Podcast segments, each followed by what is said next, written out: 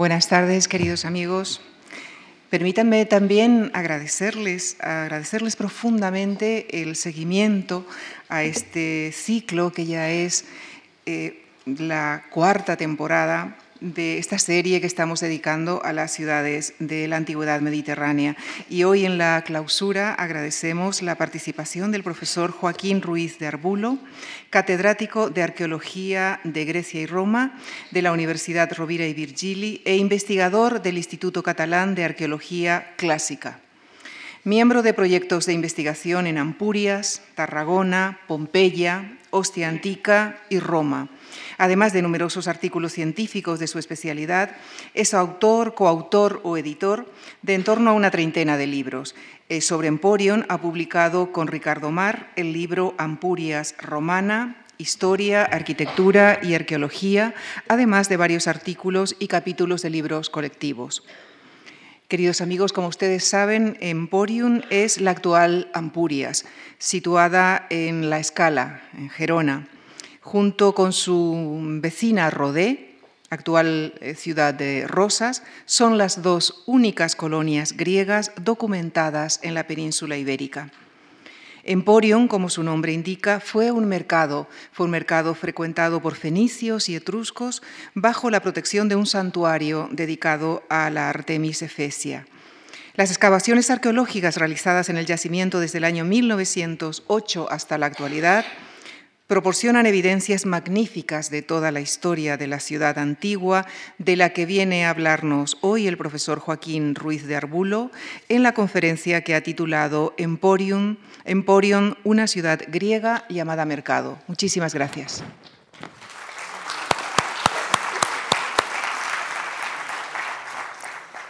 Muchísimas gracias, Diana.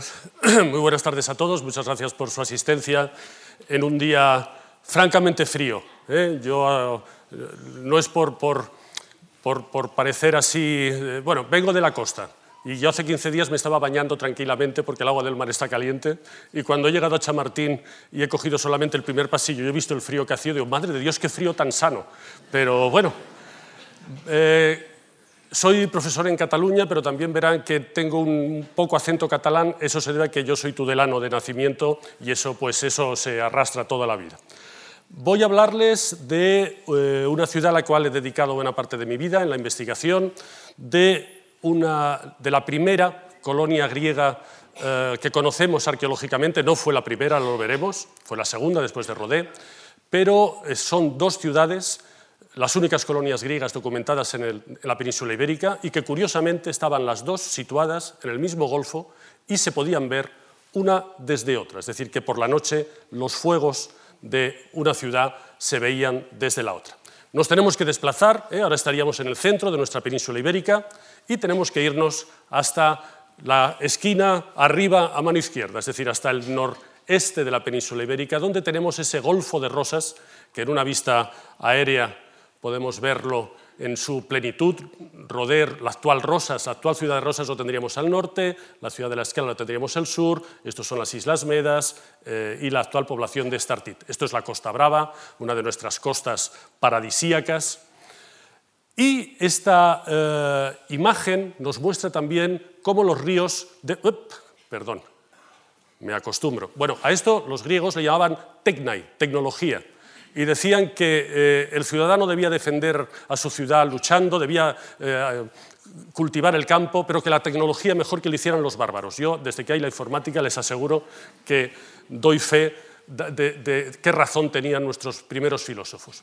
Bien, esta imagen del Ampurdán, esto sería el Bajo Ampurdán, el Alto Ampurdán, Dalí lo tendríamos aquí en Cadaqués y en Porligat. Vean que hay una serie de ríos que desembocan en el mar. Aquí tenemos la Muga al norte, desembocando, esto es Ampuria Brava, la urbanización, Roses. Luego tenemos el Fluviá, que desemboca en mitad del Golfo. Y luego tenemos el río Ter, el gran río Ter, que desemboca al sur del Mongri.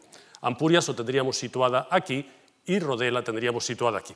Ahora bien, para entender los territorios, eh, tenemos que dedicarnos a estudiar algo que los arqueólogos llamamos el paleopaisaje, porque los territorios cambian.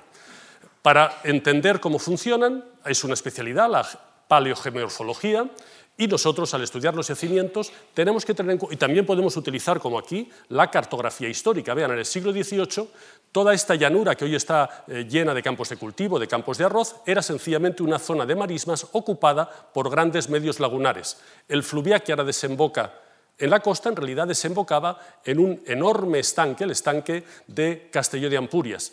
Eh, perdón, la Muga, el fluviá que hoy desemboca en la parte media del Golfo, en este punto de aquí, en la antigüedad vean qué giro hacía desembocando junto a Ampurias. Y por último, el Ter, que hoy desemboca al sur del Mongrí, vean estas líneas que corresponden a ramales de época medieval, porque en realidad el Ter desemboca al sur del Mongrí por una desembocadura, digamos, artificial que hizo el conde de Barcelona, sencillamente porque se había peleado con los condes de Ampurias y los quería dejar sin agua.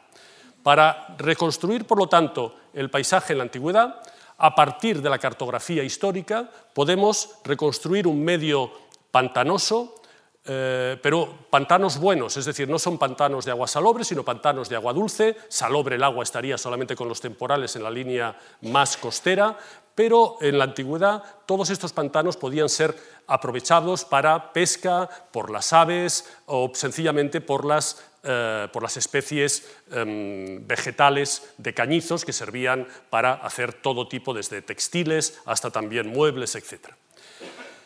Las grandes unidades físicas corresponderían, por lo tanto, a la posición de nuestras dos ciudades, de nuestras dos colonias en la costa, esa marisma que he situado aquí con un poco de color azul.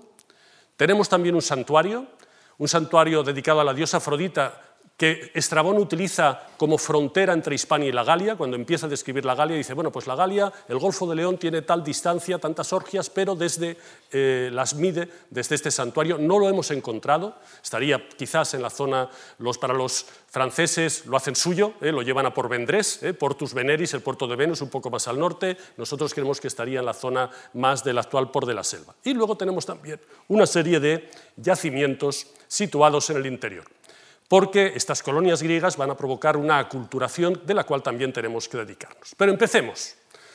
Eh, no voy a poder hablarles de urbanismo a diferencia de otros compañeros, porque yo les tengo que, lograr que entiendan entre todos, que entendamos entre todos por qué estos griegos vinieron, atravesaron todo el Mediterráneo para venir hasta fundar ciudades a la península ibérica. ¿Por qué no las fundaron más cerca de casa? ¿Qué necesidad tenían de un viaje tan largo? Bueno, Hesíodo lo dice con claridad. Nadie va al mar por gusto. Esto es como una frase de Petouto, un poeta gallego, que decía aquello de povo condenado a aventura, ¿e povo aventureiro? No es lo mismo una cosa y otra.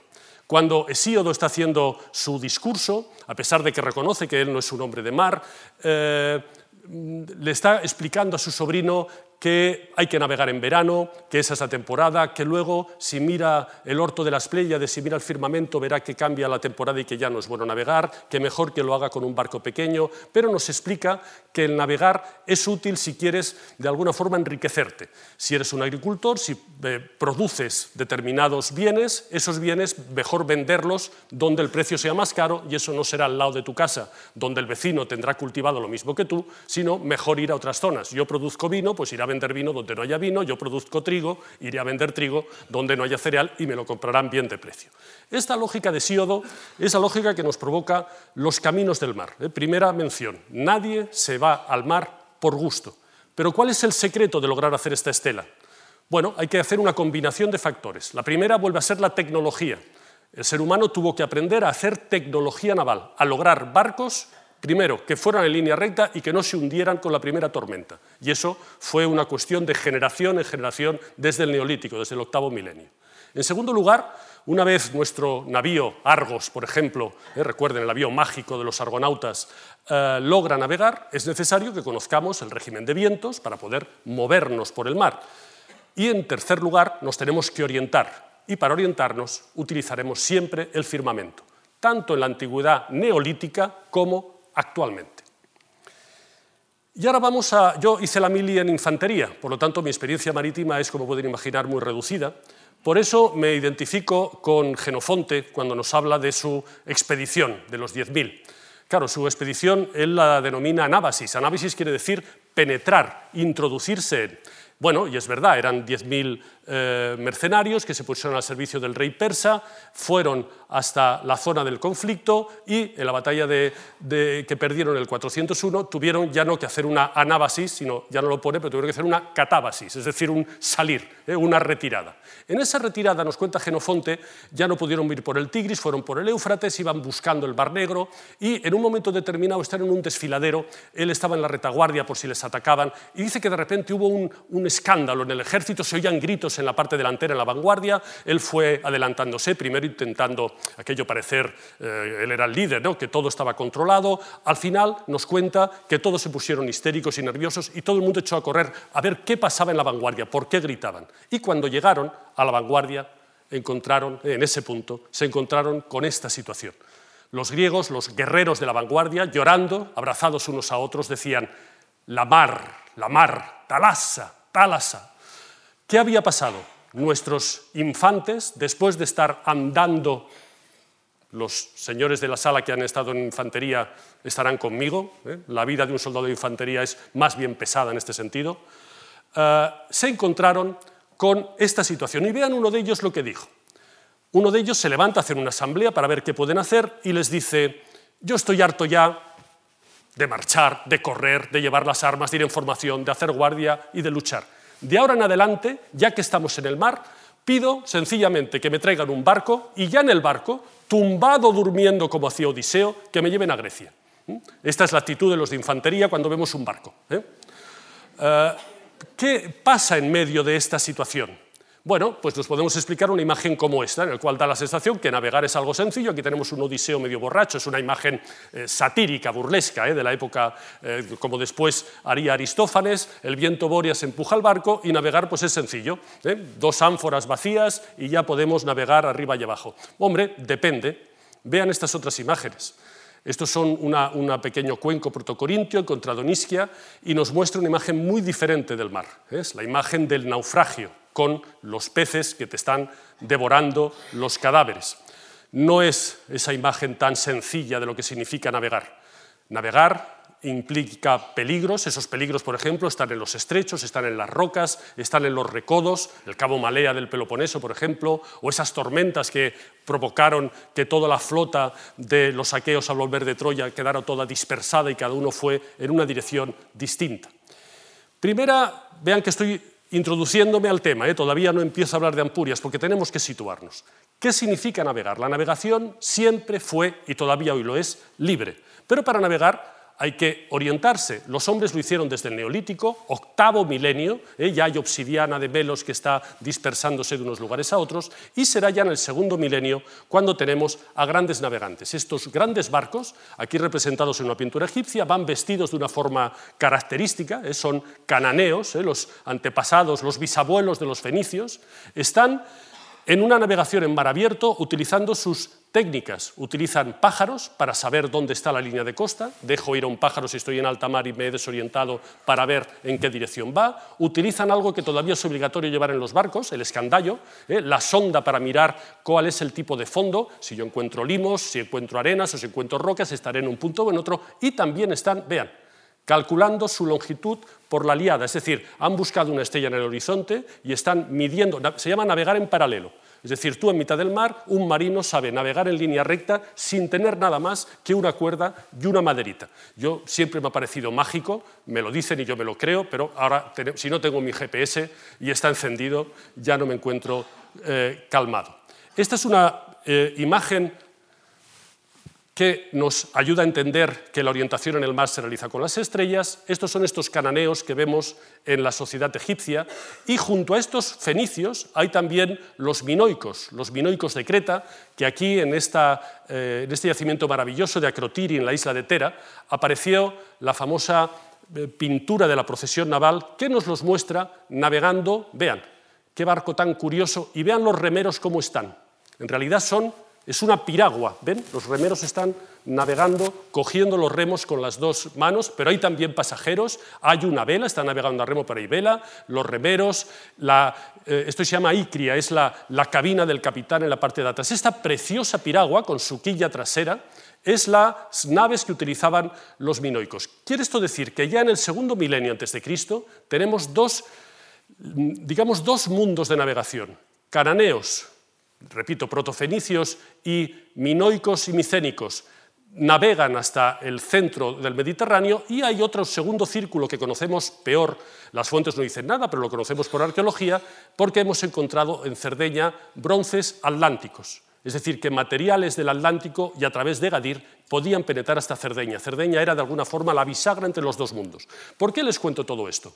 Miran, todos hemos oído hablar de las colonizaciones griegas. Siglo VIII empezamos a estudiar, yo explico historia de Grecia, y cuando explico historia de Grecia empiezo a contar la historia de los griegos por las colonizaciones. Pues vean, todas esas colonizaciones griegas de época clásica, los dorios en Sicilia, la Magna Grecia o los calcidios en el Golfo de Nápoles, las excavaciones han visto que hay precedentes de la edad del bronce micénicos. Es decir, que en realidad da la sensación como si eh, la época histórica fue un volver a lo que ya había pasado. Hubo un momento de tránsito. Siglo XII, el faraón Ramsés III tiene que expulsar de Egipto un ataque. Es el ataque de los pueblos del mar. Ramsés los vence y dice, bueno, hace este templo dando acción de gracias a los dioses y nos los describe y nos habla de lo que ahí se interpreta como filisteos, cretenses, sicilianos, sardos. Hoy a esto le llamamos las migraciones que eh, al igual que ocurrió eh, al final del Imperio Romano con las migraciones germánicas, estas migraciones por mar señalan el paso de la edad del bronce a la edad del hierro. Pueblos se van moviendo y mientras que Egipto rechazó la invasión, las culturas sirias desaparecieron, el mundo micénico desapareció o el imperio etita también lo hizo. Las sociedades de la edad del bronce eran sociedades palaciales, con escritura, vean qué documento maravilloso, es un divorcio sellado por el rey hitita, lo podemos leer sin ningún problema. Estos archivos palaciales en Micenas nos aparecen destruidos y nos llevan a una época que denominamos de forma original la Edad Oscura, sencillamente porque no tenemos datos. Este mundo de la Edad del Bronce, con esta navegación desaparece y en el siglo VIII volvemos a encontrar información pero, como les digo, no, es no son sociedades que aparezcan de la nada, sino que vienen de esa tradición anterior. Los griegos esto le llamaban el retorno de los hijos de Heracles. ¿Qué ocurre en el siglo VIII? Pues que, por ejemplo, los tirios sabemos que fundan Gadir. ¿eh? Estrabón nos cuenta sus famosas navegaciones, dicen que hacen tres intentos de navegación para fundar Gadir, lo cual es una locura, porque ¿por qué los de Tiro tienen que fundar Gadir de golpe? El Mediterráneo no es el, Índico, aquí no hay unos vientos que yo salgo de aquí y voy allá, no, no, hay varios Mediterráneos. Las condiciones de navegación son diferentes aquí, con los setesios, había que venir a Chipre, había que bajar por el sur de Creta, luego navegar en paralelo, como les digo, buscar Malta y en Malta aprobarla en función de dónde quiero ir. Si yo quiero ir a Mesina, dejo Malta a la izquierda. Si quiero ir al canal de Sicilia, apruebo Malta y la costeo. Si quiero ir a África, dejo Malta a la derecha y me voy. Bueno, los tirios fueron haciendo estas fundaciones que en realidad nos muestran un enorme corredor. Es decir, Tiro, Gadir y Lixus eran los extremos de este corredor, pero la navegación tiria de alguna forma controlaba todo el sur del Mediterráneo. ¿Cómo lo hacían? Bueno, tenemos en los palacios asirios, nos muestran sus barcos, eh, hemos visto esos grandes barcos, los griegos se llamaban bañeras, gauloi, pero también tenían los famosos hipoi, que eran característicos, por ejemplo, de los gaditanos, los caballitos. Se les llamaba caballitos por sus proas como si fueran barcos vikingos, ¿eh? movidos a remo, y hoy sabemos que esto en realidad son indicativos de dos tipos de navegación. Si yo navego por alta mar, si yo tengo que ir de Tiro hasta Sicilia, utilizaré un gran carguero para moverme en alta mar, pero yo con un carguero no iré a la costa, porque en una costa tengo un bajío, tengo una roca, la toco y mi barco se va a la porra. Por lo tanto, había una navegación complementaria los grandes barcos redondos para alta mar y estos pequeños barcos movidos a remo para navegar por la costa. Y ambos se complementaban mutuamente. ¿Por qué este barco que les acabo de mostrar tiene esa especie de escalera rara en lo alto. Pues vean en realidad qué es. Es un barco que lleva el muelle consigo. Si este barco eh, se acaba la temporada de navegación y tiene problemas para navegar y para volver a casa, tenía la posibilidad de sacar el barco a tierra firme e hibernar, esperar los meses de invierno hasta volver a ponerse en movimiento. Es decir, es un barco que podríamos llamar autosuficiente, un barco de exploración. El ejemplo de estos barquitos pequeños, los acatia en griego, y vean cómo nuestra piragua minoica, que hemos visto en el siglo XIV a.C., ¿en qué se convierte? Curiosamente, estos remeros que bogan como si fuera una piragua, se descubre que el remo lo pueden apoyar, lo pueden collar en, el codaste y a partir de ese momento cambia la postura, es decir, yo ya no remo así, sino que yo giro y remaré así, pero podré navegar con más fuerza. Pues vean, nuestra piragua se transforma en una pentecontera. ¿Ven la forma? Es todo exactamente igual, lo único que varía es que nuestros remeros ahora están apoyando los remos. Y comienza esta época donde ya Heródoto nos dice que comienzan los conflictos entre griegos y, fenicios, unos fenicios que comercian en el mar, es el momento de la expedición de los argonautas, es el momento del que recordemos de nuevo las palabras de Síado, ¿eh? nadie va al mar porque sí, va al mar para huir de la pobreza. Dentro de estos diferentes pueblos griegos, eh, uno de ellos eran los foceos, eran de la ciudad llamada la ciudad de las Focas, una ciudad situada en Asia Menor, y eran una ciudad griega, jonios, como, los, como otros compañeros de Mileto, de, eh, etcétera, que nos dice este autor tardío, que es Trogopompeyo, un masaliota, es decir, alguien que, que, era de alguna forma descendiente de ellos, decía, estos foceos, obligados por la pobreza de su tierra, obligados por esa pobreza, se dedicaban al mar y se ganaban la vida pescando o comerciando o también con la piratería, que entonces era algo glorioso. ¿Qué ocurrió con los foceos? Bueno, esos tirios que acabamos de ver dominando el sur del Mediterráneo, en un momento determinado, desde una de sus bases, desde la isla de Busus, comenzaron también a acercarse hacia el norte, a prospectar. ¿eh? Su ruta era la ruta sur. Comenzaron a investigar las zonas del norte, coincidieron en ello con los etruscos, que en el siglo VIII y en el siglo VII comenzaron también a navegar y a vender su vino. El vino etrusco era un vino barato, pero que les gustaba mucho a los galos.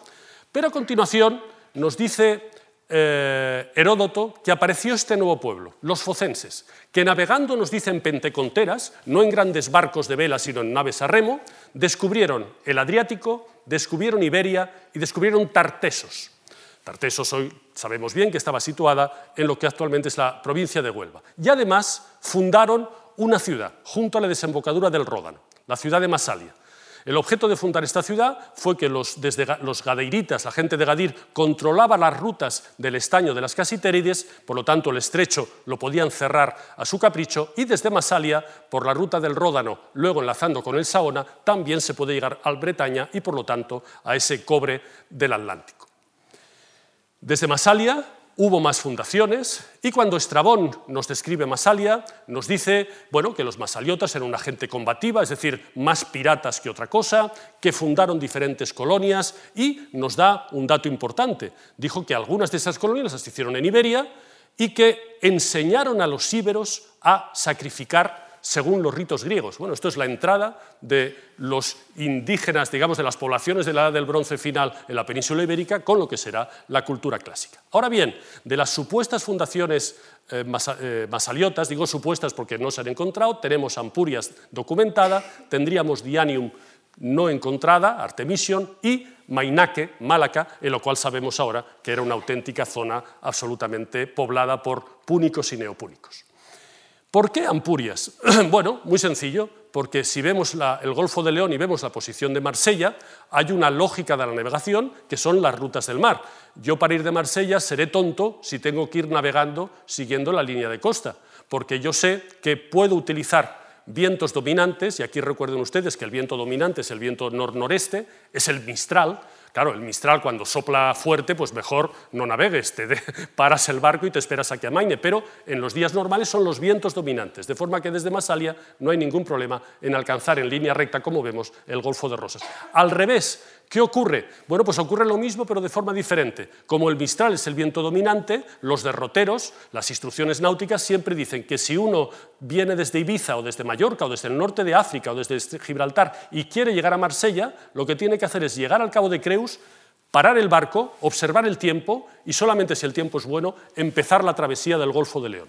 ¿Qué quiere esto decir? Pues que estamos en un lugar estratégico. El Cabo de Creus es un lugar estratégico en las rutas de navegación.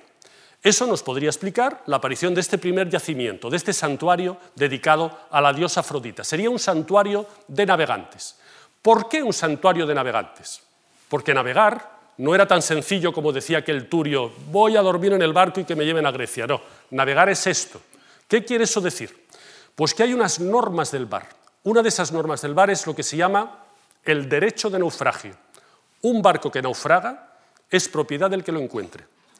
Ahora saben que hay estas carreras náuticas con estos barcos eh, de vela maravillosos, tan modernos, carísimos también. Bueno, pues fíjense que nunca los abandonan, porque si uno de estos barcos tiene que ser abandonado porque el tripulante, muchos son tripulantes solitarios, tiene, eh, lo tiene que abandonar, ese barco será del que se lo quede. Es decir, estos derecho de naufragio, que es una, una ley no escrita que surge en la Edad del Bronce, todavía se aplica hoy en día.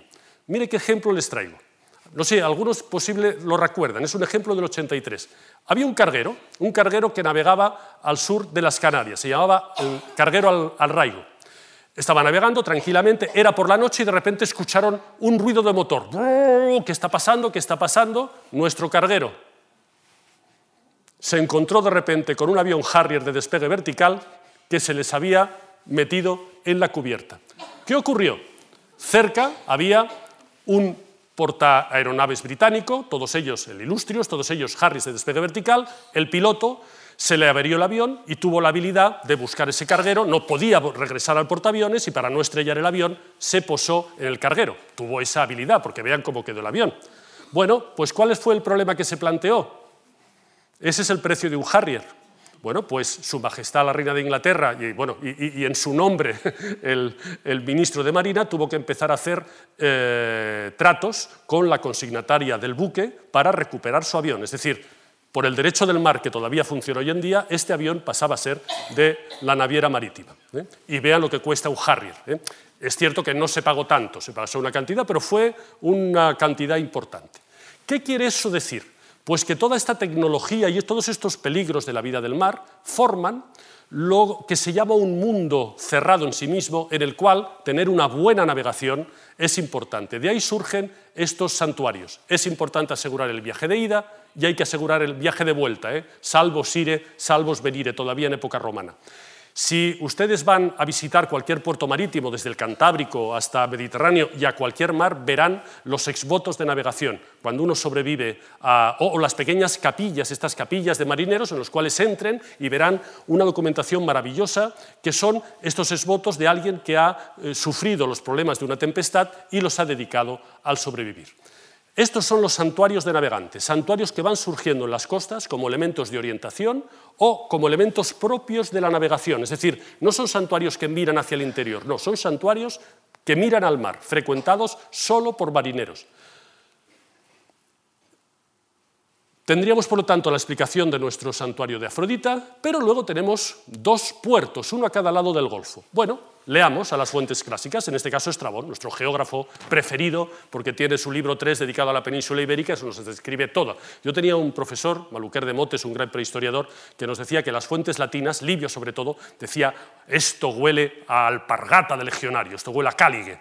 Y es verdad, Livio no hace más que hablar de botines, de, de muertos en la batalla. En cambio, los griegos eran curiosos. ¿Quién fue el primero en hacer qué? ¿Quién fue el primero en descubrir qué? ¿Cómo vive tal gente? Y Estrabón es uno de esos griegos maravillosos y leerlo, volverlo a leer, siempre es una delicia. Bueno, pues nos habla que los rodios, la gente de la isla de Rodas, en una época ni se sabe, ahora decimos en tiempo de los moros, cuando no sabemos para decir una cosa muy antigua, pues ellos hablaban, un griego decía, antes de las Olimpiadas, ¿eh? antes del siglo VIII. Eh, habían navegado e incluso habían llegado desde Rodas hasta la península ibérica, donde habían fundado Rode. Y dice Estrabón, pero Rode después pasaría a ser de los masaliotas. Bueno, lo curioso, yo me dediqué a investigar un poco el por qué Rode está en Rode y por qué Ampurias está en Ampurias y me di cuenta que en realidad Rode es el puerto. No es casualidad que la ciudad de Rosas ahora está allí y que el puerto del Golfo de Rosas esté allí y que cuando hay un temporal los barcos cargueros pequeños, los grandes ya hacen lo que quieren, van todavía a, a fondear al Golfo de Rosas. Los rodios que llegan los primeros ocupan el puerto un puerto resguardado de los vientos del norte, de la feroz tramontana y sobre todo del viento de levante, gracias a este pequeño cabo de aquí, el cabo Norfeo, porque aquí lo peligroso realmente son las levantadas. ¿eh? El viento eh, tremendo, la tramontana es muy fuerte, pero sopla en invierno. En verano, el viento peor son las temporales de levante. ¿Qué más tenemos que añadir a estos nuestros viajeros y náufragos? Una costumbre espantosa. Se llamaba, los griegos le llamaban sile, y esa costumbre era el derecho de venganza. Si una ciudad enemiga ha hecho algo, eh, ha robado, ha matado, ha hecho un perjuicio a uno de tus conciudadanos, tú tienes derecho de vengarte en nombre de tu comunidad, atacando, matando o destruyendo algo de esa ciudad. Es el derecho de represalia. Esto, junto al derecho de naufragio, era el segundo derecho de la antigüedad. Comienzas a ver que navegar no debía ser fácil. ¿eh? La he utilizado estas monedas preciosas de la isla de Chipre, recordando una de esas afrentas, ¿eh? los cretenses que fueron y le robaron al rey de eh, de Fenicia a su hija Europa. ¿eh? Nosotros lo contamos, no, no, era el propio Zeus en forma del toro, ni Zeus ni Porras. ¿eh? Eran un grupo de piratas cretenses en uno de sus barcos con un prótomo de toro. ¿Qué hicieron los argonautas, nuestros héroes, los argonautas? Pues irse a la Cólquide y para buscar el bellocino tuvieron que, Jasón tuvo que seducir a Medea y cuando luego el rey de la Cólquide envió un, heraldo a decir qué pasa con mi hija, que me la habéis robado, le dijeron, no, no, asiático, esto lo hemos hecho porque los fenicios antes vinieron y robaron a la hija del rey de Argos. Es decir, que vemos en Herodoto la transmisión de esta especie de conflictos eternos entre unos y otros. Nos encontramos en Samos, los famosos navegantes de Samos en época de Polícrates, esas talasocracias, esos imperios del mar. El templo de Hera en Samos se fue decorando con marfiles preciosos, con objetos sacados de depredaciones que los barcos samios eh, hacían en las costas de Asia Menor, y tenemos eh, menciones concretas, como esta preciosa, una, lápida, no le he puesto el original griego, en el que nos habla que Haces está dedicando en el santuario a la diosa una imagen con la décima parte, la décate, de las Sile reunidas. Es decir, él ha actuado como un pirata, y porque, pero no es un pirata, no, no, lo he hecho por derecho de represalia, y luego esa décima parte la dedico a la divinidad. Este vaso precioso, ático, una cílica para beber vino, nos muestra dos barcos juntos. Uno de ellos es uno de estos cargueros de alta mar, el que les acabo de enseñar, y junto a él hay una pentecontera. Ahora imaginemos, este es un barco eh, fenicio y este es un barco samio. Yo me acerco con un barco a remas, 50 tíos armados, y aquí hay pues 10 marineros para mover un carguero. Claro, ¿quién va a salir perdiendo? Lo podemos imaginar. Ahora imagínense a esos foceros que eran pescadores, que eran Em, eh, comerciantes, pero que si querían podían también ser piratas. ¿Qué genera esta situación? Pues genera una situación horrible y nos explica esta lápida. Aquí vemos, esta es una pieza etrusca eh, que nos muestra uno de estos barcos redondos cuyos marineros ya no van solamente de marineros, no, no, después de que algunos de sus compañeros o que sus padres hayan sido atacados, ellos también se han armado y están intentando hacer frente a la pentecontera que les ataca. Es decir, que de repente descubrimos cómo el comercio marítimo se hace complicado. Eso nos habla de que, cuando eh, Herodoto nos habla de que estos focenses habían venido, después de que los persas ocupan la Jonia, eh, como venganza por la destrucción. Recuerden, los jonios se habían rebelado, habían destruido Sardes y luego el rey persa los quiere destruir a todos. Los eh, de Focea emigran toda la ciudad, la abandonan, se van a vivir a Córcega, fundan una nueva ciudad, Alalia, y se dedican bueno, a pescar, a labrar la tierra, pero la tierra en Córcega tampoco es que sea gran cosa, y se dedican a qué? Pues a piratear, y cortan las rutas marítimas entre etruscos y púnicos. Aquí les muestro un grupo de focenses. No, son pescadores de Somalia, humildes pescadores de Somalia. Ahora vamos a ver por qué se hace alguien pirata en la antigüedad. Son pescadores. Pero ¿qué les pasa a los pescadores somalíes que pescaban con barcos tradicionales en una Somalia que ya no existe como Estado? Que veían como nuestros pesqueros, con una tecnología de última generación, llegaban a sus costas y les quitaban el pescado. ¿Qué hicieron? Coger, comprar armas baratas y acercarse a esos pesqueros. Si recuerdan, principio de eh, nuestro milenio, 2008-2009, estos pesqueros vascos, el Playa de Baquio y sobre todo la Lacrana, fueron secuestrados, el Estado español tuvo que intervenir y vean qué ocurrió. Después de que se pagó el rescate y los hombres de la Lacrana fueron liberados, el Estado español hizo un nuevo decreto y ahora estos son nuestros pesqueros. Nuestros pesqueros navegan, siguen navegando en estas costas, pero van con guardias jurados, pero que no es como ahora que van con una pistola en la cintura, no, llevan ametralladoras pesadas. El Estado autorizó a embarcar armamento pesado, siempre que fuera de fabricación nacional, detalle curioso, y llevan estas ametralladoras que disparan a un kilómetro de distancia cuando los AK-47 de nuestros piratas pescadores solamente tienen un alcance de 300 metros. Es decir, que, bueno, que nuestros pesqueros ya se protegen solos, pero no, no, es que hay más. La, operación Atalanta, que nuestros libros ya, perdón, nuestros diarios ya no nos explican, continúa todavía en uso. Es decir, que tenemos nuestras fragatas de combate eh, participando en esta defensa de nuestros pesqueros. Perdón que les ponga este ejemplo y voy saltando adelante, pero es que nuestro mar sigue siendo el mismo. ¿eh? Para explicarles la piratería focense, nada mejor que entiendan ustedes que todavía hoy la situación es la misma.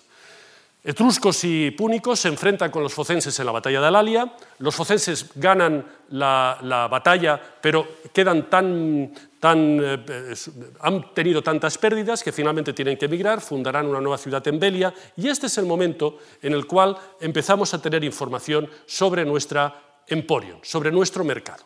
Tenemos por una parte Estrabón que nos los describe y nos habla ya de un mercado, pero no como un mercado, nos habla ya como una ciudad, dice que es una ciudad doble, que tienen el culto del Artemis de Éfeso, que primero vivían junto a los íberos, pero que luego vivían ya todos juntos, que eh, producen, eh, son hábiles tejiendo el lino, que tienen un territorio, ven, que en parte es fértil y en parte solamente tiene junco palustre, que algunos ampuritanos viven en el Pirineo, ¿Qué está ocurriendo? Claro, Estrabón nos está hablando de la Ampuria romana, luego lo veremos. No nos sirve Estrabón para entender cómo se funda Ampurias, porque Ampurias no se funda como si fuera Siracusa con una colonización militar que llegan, ocupan una jora. No, no, la situación fue diversa.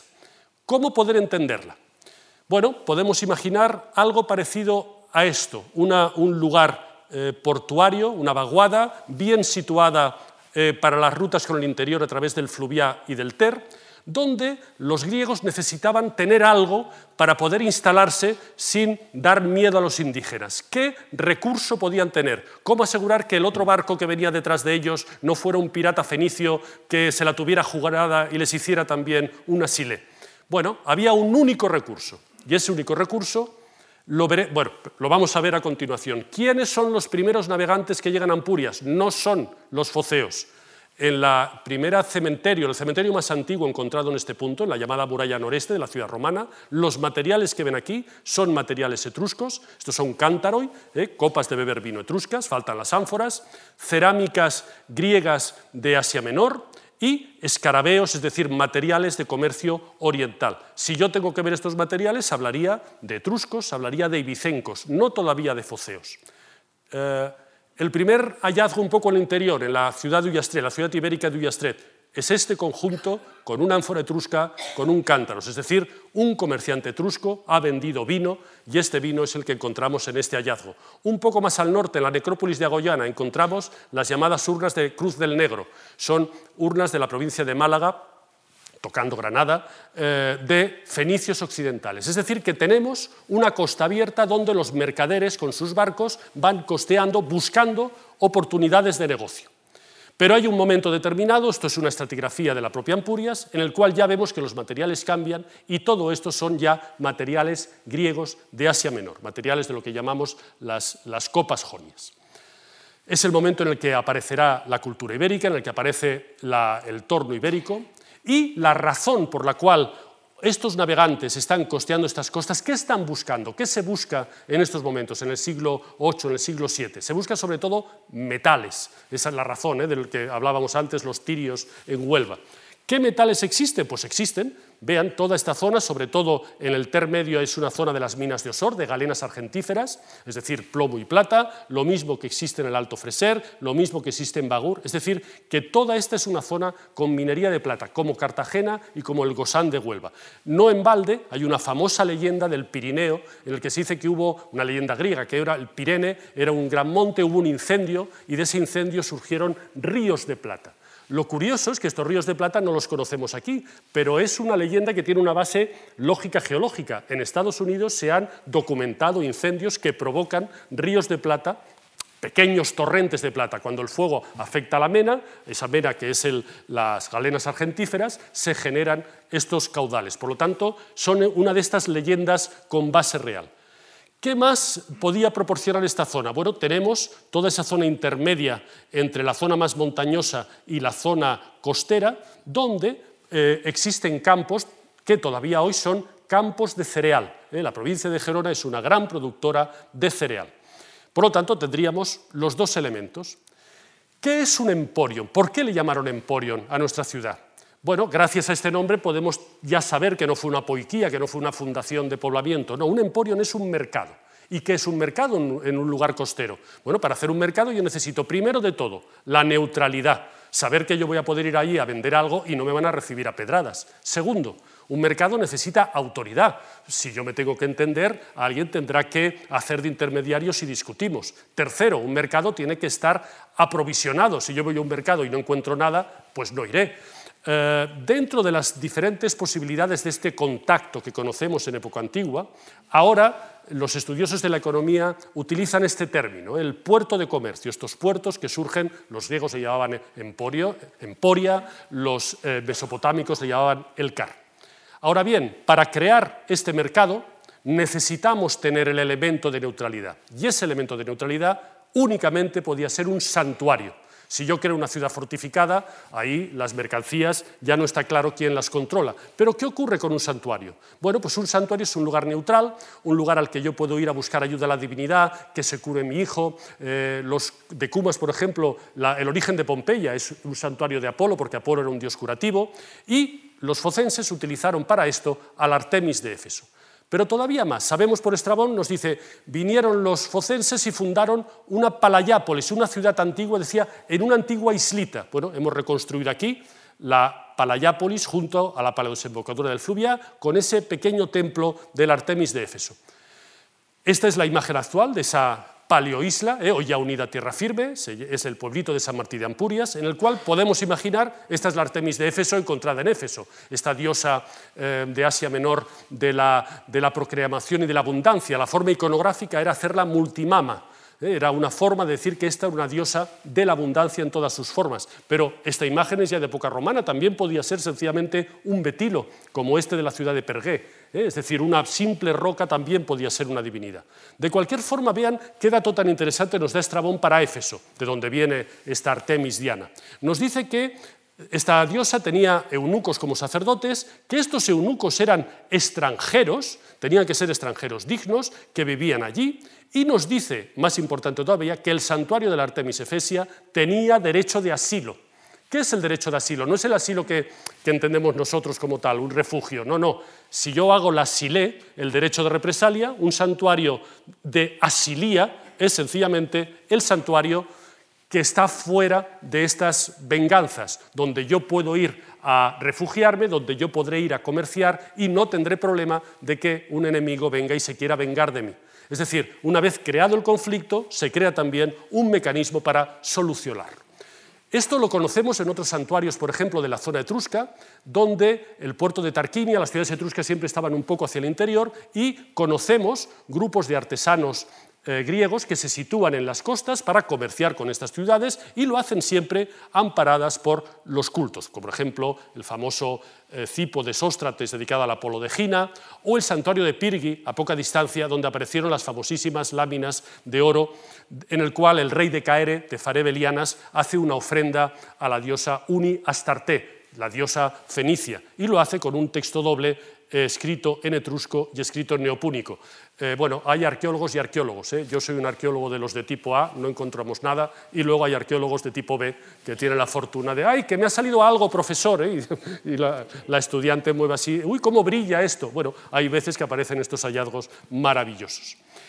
O los orígenes de Roma. La Roma arcaica, la Roma de los reyes, tenía en el Tíber una primera zona de mercado, un primer emporion, en lo que luego fue el foroboario, donde se documentaron los restos maravillosos de templos arcaicos del Heracles, el Melcar de Cádiz, y unido a la diosa Astarte. Es decir, que los comerciantes subían por el Tíber y cuando llegaban a Roma, que al fin y al cabo era una ciudad itálica y no sabían que se iban a encontrar, buscaban este santuario para que fuera su elemento de referencia. Pues bien, este santuario fenicio del foroboario se complementó por esa migración de los focenses que, según la tradición, llegaron hasta Roma e hicieron un templo dedicado a Artemis, la que luego sería la diosa Diana, en el Aventino, y el Aventino se convertiría en el lugar de los plebeyos. Es decir, que tenemos como cada mercader se trae sus divinidades nacionales y esa divinidad se instala y luego dará lugar a la protección del culto a esa comunidad.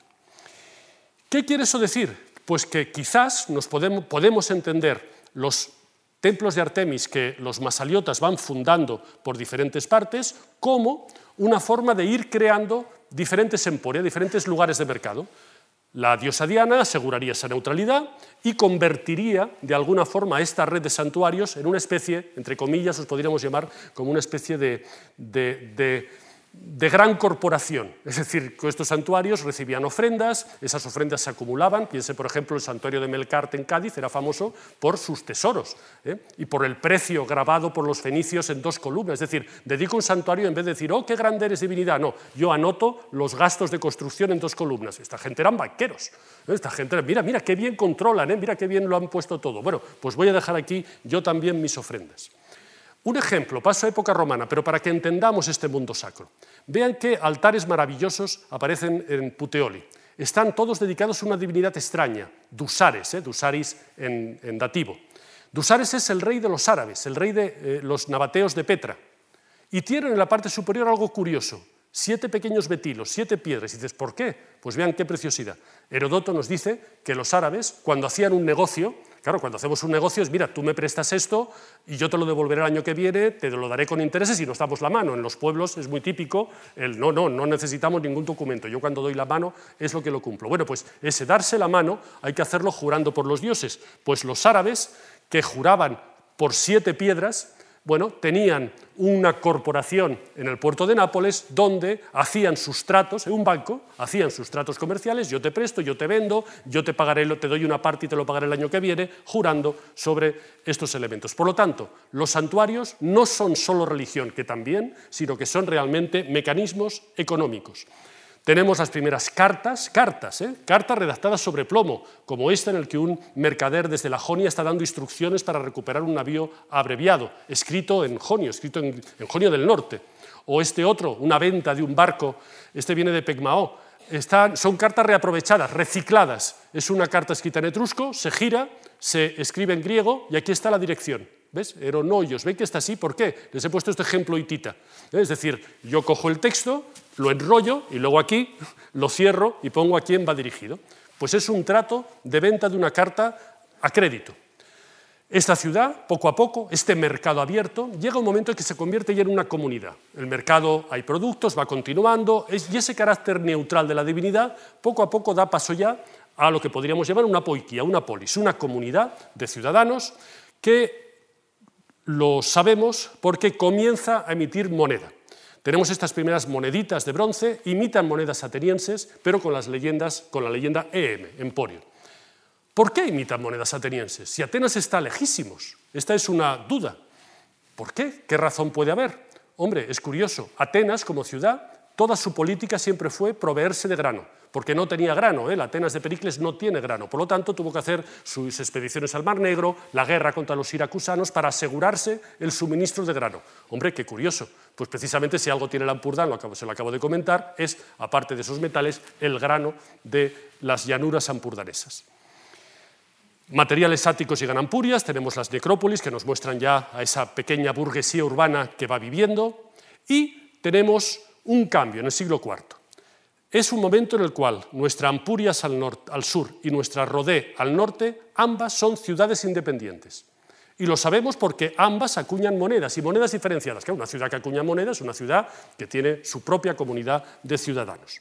Curiosamente, las monedas de Rodé, las primeras son unas dracmas preciosas, de un estilo magnífico, y vean, las primeras monedas de los ampuritanos son monedas que no tienen nada de griego excepto la leyenda, Emporiton, de los ampuritanos. Esto es una, una un astarté de tipo, de tipo africano, y esto son una imitación de las monedas cartaginesas que llamamos de caballo parado.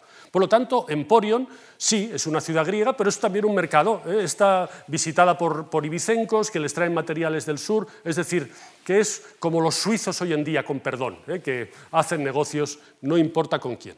Pero ambas ciudades que emiten moneda tienen que tener sus territorios, tiene que haber de alguna forma una división de estas marismas, de estos terrenos interiores en dos. Bueno, en realidad Rodé siempre fue una ciudad marítima y en cambio fue Emporion la que aprovechó estas desembocaduras antiguas del Fluvié del Ter para poder penetrar hacia el interior.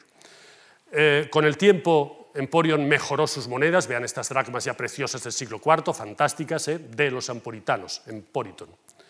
Y en cambio con Rodé tenemos un problema curioso. Rodé imita las monedas de Rodas, esta es la rosa rodia vista desde arriba, y en alfabeto, aquí este ejemplo que he puesto no se ve bien, pero aquí pone Rodeton. Pero hay un pequeño problema. Rodas, no, las monedas de Rodas no ponían Rodeton. Es decir, Rodeton no es de los rodios en Rodas. En Rodas hablaban todavía dialecto dórico, es decir, que en Rodas sería Rodaton. Eh, la profesora Santiago, que es estudiosa de griego y que las ha estudiado, propone que en realidad estos son unos falsos rodios. Es decir, la gente de Rodé recordaba que según su mito nacional ellos eran descendientes de los rodios, pero ya nadie los había visto desde hacía generaciones. De forma que se convierten en rodios, pero ya sin saber hablar rodio. Esto es lo que nos evidencia en estas monedas. Bien, ¿qué ocurrió? Antes hemos visto esta imagen de este santuario. Este santuario fue destruido en el siglo IV. Nadie destruía un santuario bueno, nadie con la lógica de los señores, de los caballeros de época arcaica. En el siglo IV es la guerra total. Ni santuarios ni porras. Dioniso de Siracusa lo incendia y ya no le preocupa nada. ¿Qué ocurrió? Pues hubo un cambio, son las guerras entre los sicilianos y los etruscos, y es el momento en el que, por ejemplo, los romanos, que estaban hartos de sufrir la piratería, Roma no tenía navegación, no tenía barcos, sencillamente dejaba que los mercaderes subieran, pero los piratas que hacían se apostaban aquí y cogían a los mercaderes cuando subían o cuando bajaban. ¿Qué tuvieron que hacer los romanos? Pues aquí lo ven, fortificar la desembocadura del Tíber para evitar que los piratas aquí hicieran de las suyas. Por eso al siglo IV le llamamos la época de la fortificación de las costas. Los masaliotas es el momento, como nos decía Estrabón, que comienzan a hacer no nuevas ciudades, no a extender su población, sino a crear literalmente fortines. Les llamaban epitequismata, ¿eh? epitequisma en singular. Un epitequisma es como un fuerte del oeste con la población fortificada y aquí tenemos un mercado, una actividad económica, pero siempre con el fuerte en primer lugar. Pues bien, si nos vamos a Rode, eh, a esta ciudad en lo alto del Golfo de Rosas, eh, aquí la tenemos un poco la situación de su gran vaguada portuaria, esto ya es la parte del norte, eh, aquí la tenemos, no está debajo la Rode arqueológica, está debajo de la actual ciudadela de Rosas, no es casualidad. ¿Qué hace que esta ciudadela? Vigilar el puerto porque el puerto del Golfo de Rosas es el puerto que siempre ha estado. Es aquí donde las excavaciones permitieron encontrar restos de una primera rodé, pero mm, no hemos llegado a los niveles fundacionales, no hay materiales eh, de época arcaica, y en un segundo momento se hace como una nueva ciudad. Es decir, hay un pequeño riachuelo entre ambos, y esta nueva ciudad, que ha podido ser excavada como un trocito, tiene una planta muy regular que ha llevado a pensar que esta nueva ciudad de Rodé sea realmente uno de estos epitequismata. Bueno, esto podría explicar esa mención de Estrabón que dice, aquí está también Rodé, que unos dicen que es fundación de los rodios, pero que ahora es de los masaliotas. O Estrabón cuando dice, ahí está Rodé, una polignion ampuritana. Polignion es una ciudad pequeñita, es decir, en estas dos ciudades independientes hubo llegar un momento en que llegaron a un conflicto y en este conflicto fueron los ampuritanos los que se impusieron a los rodios. Los rodios dejaron de emitir moneda en el siglo III y pasaron a depender de Ampurias.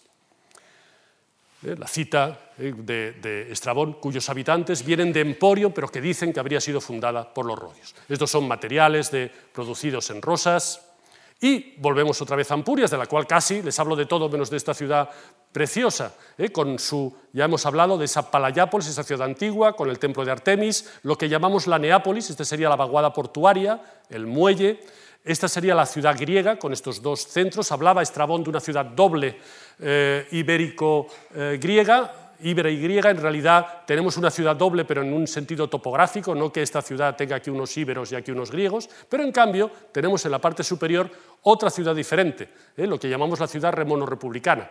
Podemos ver un poco cómo fue la la evolución de nuestra ciudad.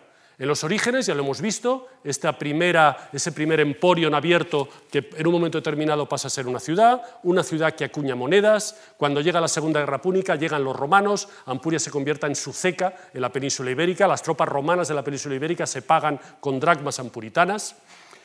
Después de la romanización, los romanos dejan un pequeño fortín de vigilancia portuaria, lo que llamamos un castrum, y curiosamente la Ampurias griega deja de emitir moneda con leyenda griega y pasa a emitir moneda ibérica, con leyenda untica.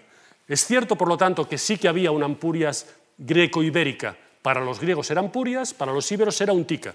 Y con la llegada de los romanos, estos íberos cogen mayor presencia, los romanos tienen que controlar más el interior y los griegos pierden su preponderancia y tenemos la aparición, por lo tanto, de estas monedas de bronce ibéricas.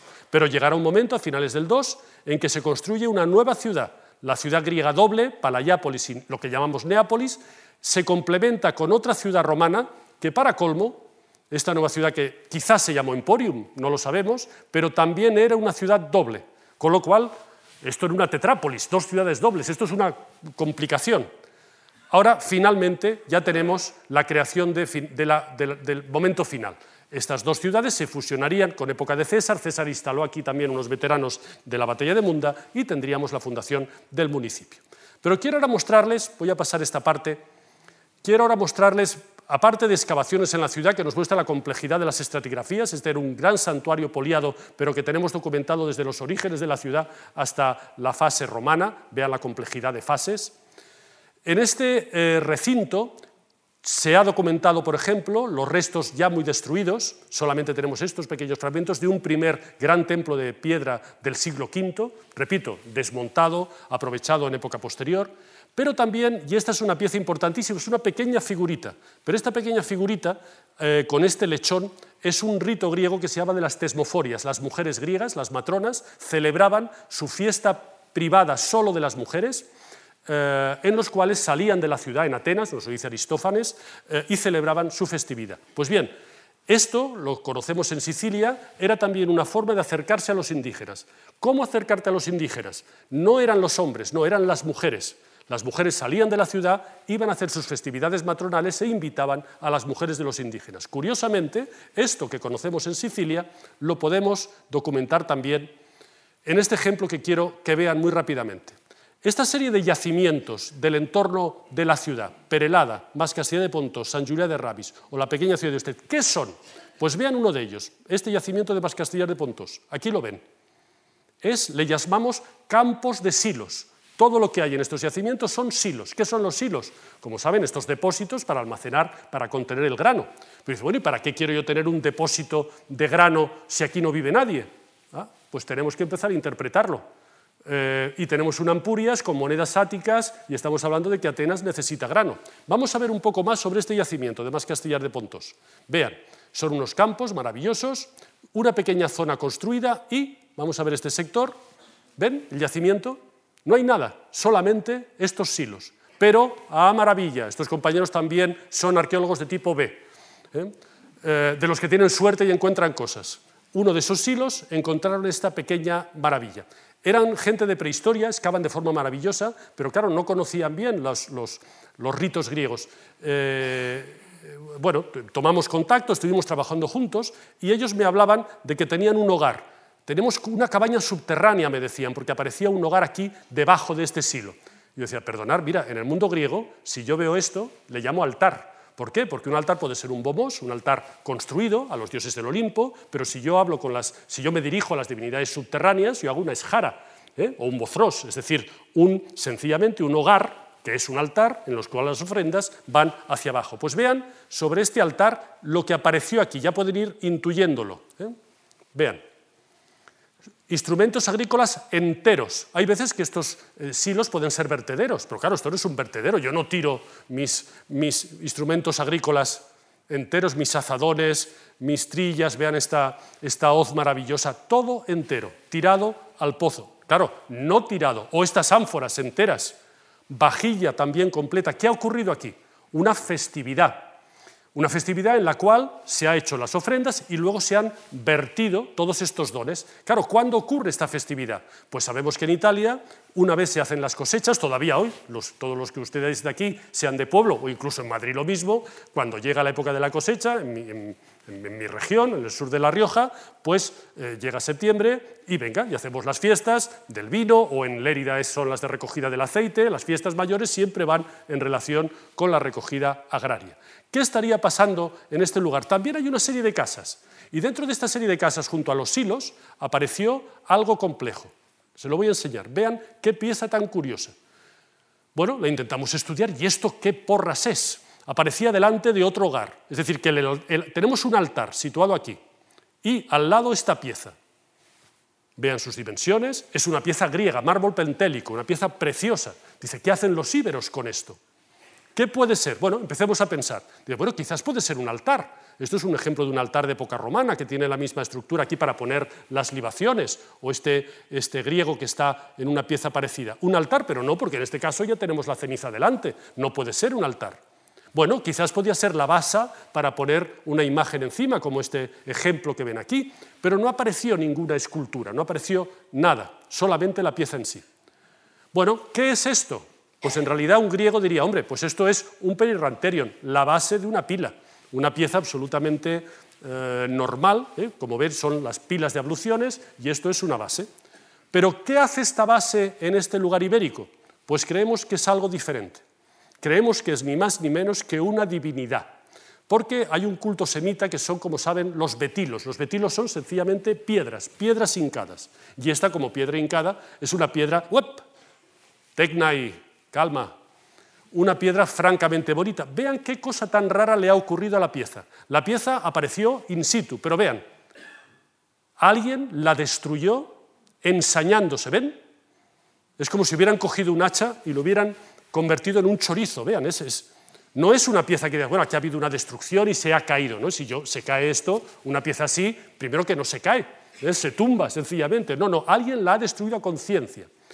Bueno, y esta pieza tiene otra cosa curiosa, que ahora les enseñaba. ¿Ven? Está como erosionada por la parte inferior. ¿Qué es esta erosión tan extraña? ¿Qué pinta esto? Bueno, yo esto lo he visto y ustedes también si van a cualquier iglesia ortodoxa o si van al Pilar, y seguro que lo han hecho alguna vez, yo recuerdo que ahí han pasado por el Pilar y por Montserrat, ¿eh? por los dos.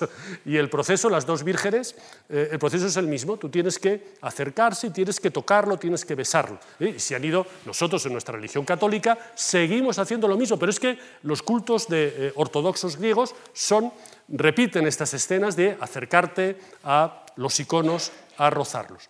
Bueno, por lo tanto, tendríamos una pieza sacra, quizás la propia divinidad, pero que nos habla de unos íberos un tanto brutos. Claro, un griego diría, joder, estos íberos me están adorando la, pila de, una pila eh, normal de abluciones. No queda de mucha calidad intelectual, pero es la única forma que tenemos de entenderlo.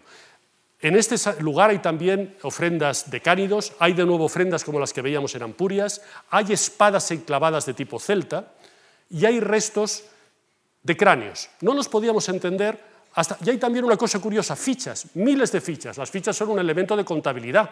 Aquí se están utilizando para hacer cálculos, quizás negocios. ¿eh? La idea es que se trataría de algo parecido a esto que ven aquí. Se llaman los graneros fortificados. Son poblaciones rurales del Magreb, de Túnez y de Libia que reúnen sus cosechas y la gente lo que hace aquí es alquilar uno de estos eh, graneros eh, y sencillamente estos graneros se fortifican, hay alguien que los vigila para que no vengan a robarme las cosechas.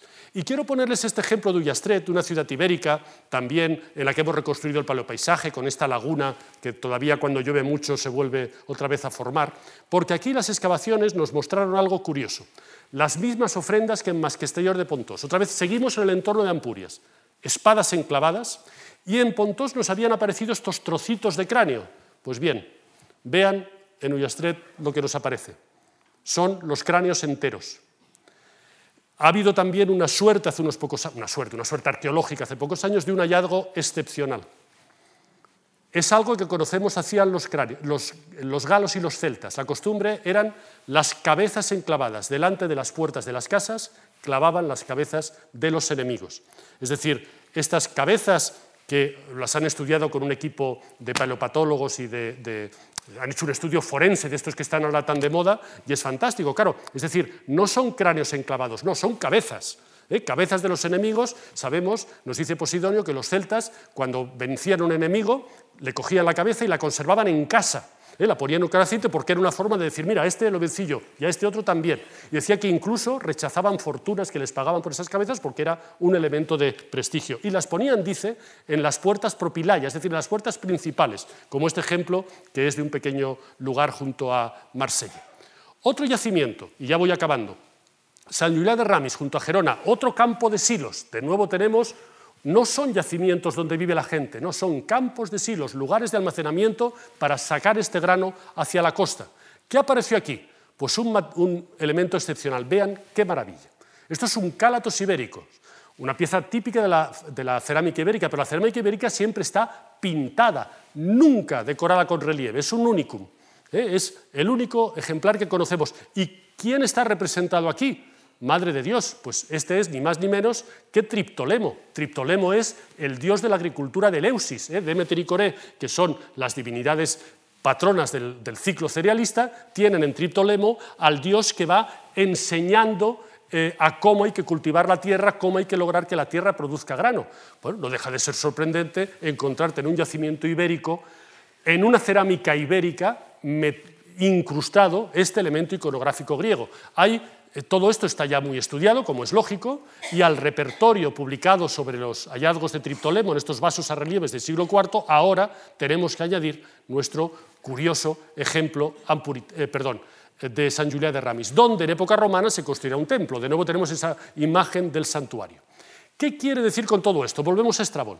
Pues que esa imagen de Estrabón que estábamos viendo, cuando se nos habla de esa ciudad doble, que se juntan en un solo estado, o que los ampuritanos viven en el norte, o que han ocupado Rodé, nos está hablando, repito, no de la Ampurias fundacional, sino nos está hablando de la Ampurias de los romanos. ¿Por qué? Porque hay un elemento a remarcar. Todos estos yacimientos íberos, estos campos de Síbero, estos campos de Silos, Perelada, destruida a inicios del siglo II, más Castellá, ya lo hemos visto, este destruido a conciencia, es decir, arrasado en un ataque.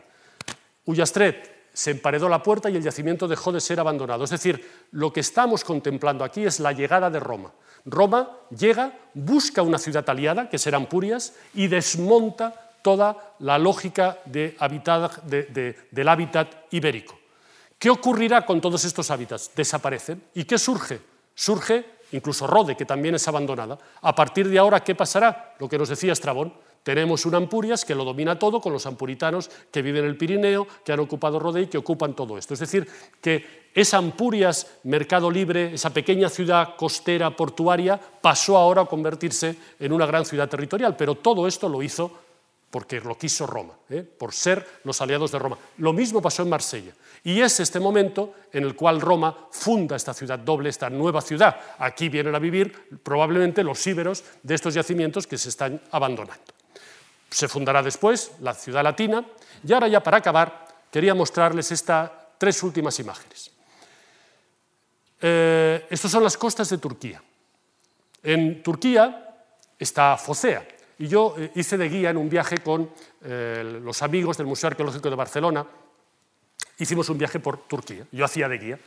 Y eh, teníamos que venir a ver Focea, pero en Focea no hay nada antiguo, no se ha conservado nada de esta ciudad tan maravillosa. Ni siquiera hay griegos porque los griegos de Focea, ahora Focea es el suburbio de Atenas. ¿eh? Los griegos le llaman la catástrofe. En eh, final de la Primera Guerra Mundial, Kemal Atatürk funda el Estado turco y se produce una expulsión de todos los griegos de toda la ciudad de Asia Menor. ¿eh? Los griegos llaman la catástrofe. porque Grecia se llenó de estos refugiados y los turcos ocuparon toda la Jonia. Pues bien, yo les decía, hombre, no tiene sentido ir a ver Focea, vamos a ver Esmirna, vamos a verla con calma, el museo arqueológico que es muy bonito, pero venían algunas personas a esta visita y decían, no, nosotros somos de Lampurdán y hemos venido porque queremos conocer Focea, cómo es la ciudad de nuestros orígenes. Y dijimos, bueno, pues venga, pues vamos a Focea. El viaje es un poco largo porque la carretera es mala y Focea ahora no tiene nada, tiene un club mediterráneo francés. ¿eh? La ciudad en sí pues es una pequeña ciudad portuaria, muy pequeñita, eh, y cuando llegamos fue como una especie de volver a nacer. Bajamos del autobús y una señora que vive en la escala ve aquello y en catalán dice, caramba, pero si esa montaña es como el Mongo, el Mongo es la montaña que está en la escala. Y de repente yo lo entendí. Mi profesión es para estúpidos. Tienes que viajar para entender. Cualquiera de ustedes que ha viajado ya puede explicar la historia y explicar las comunidades. ¿Qué es lo que creí entender al llegar a esta focea y verlo. Entendí por qué se había fundado Emporion. Imagínense un grupo de navegantes, foceos, que después de cruzar todo el Mediterráneo, una mañana, llegan a una costa a miles de kilómetros de su hogar y de repente se encuentran a ellos mismos.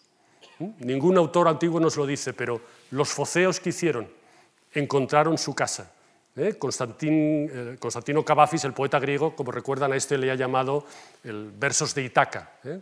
Ten siempre en tu mente y en tu corazón la idea de Itaca. Has de llegar, es tu destino. Pero no tengas prisa, puedes dedicar toda tu vida a volver a Itaca. Te harás, aprenderás en el viaje, pero siempre Itaca ha de ser nuestro objetivo. Muchas gracias.